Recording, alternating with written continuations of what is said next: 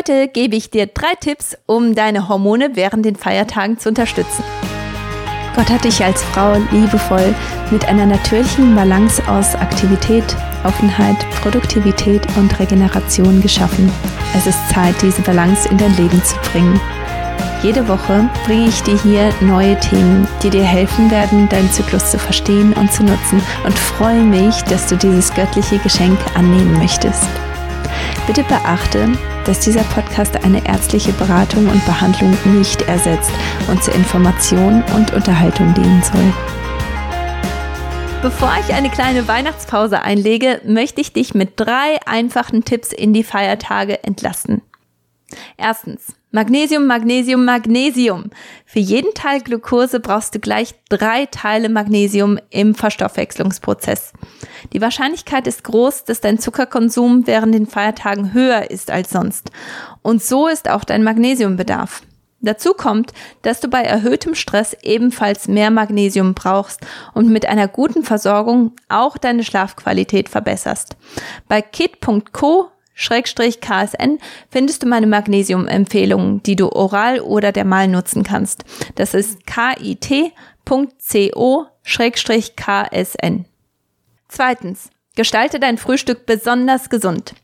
Wenn viele Feiern und Veranstaltungen anstehen, ist es oft schwierig, die Ernährung gesund zu gestalten. In den meisten Fällen ist das Frühstück aber in deiner Kontrolle. Nutze es, um deinen Nährstoffbedarf zu decken, soweit du kannst. Wie zum Beispiel ein grüner Smoothie mit den zyklusregulierenden Samen und einem Supergreen Pulver sowie einem Prote Proteinpulver kann dir einen tollen Start geben und deine Hormone für den Rest des Tages unterstützen.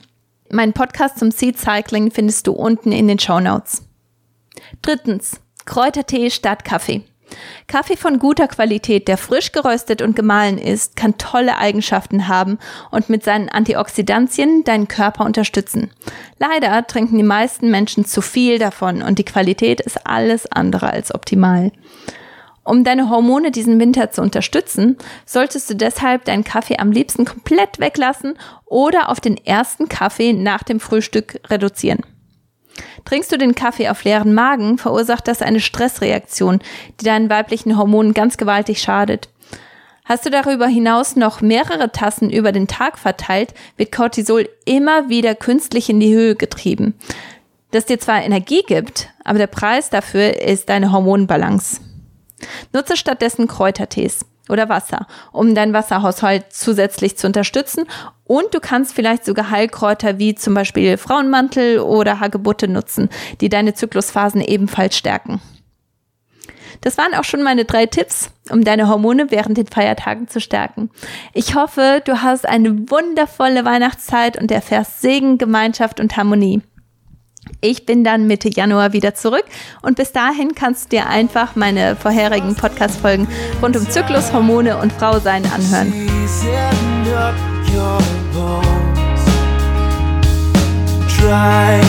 Out like a riverbed, empty and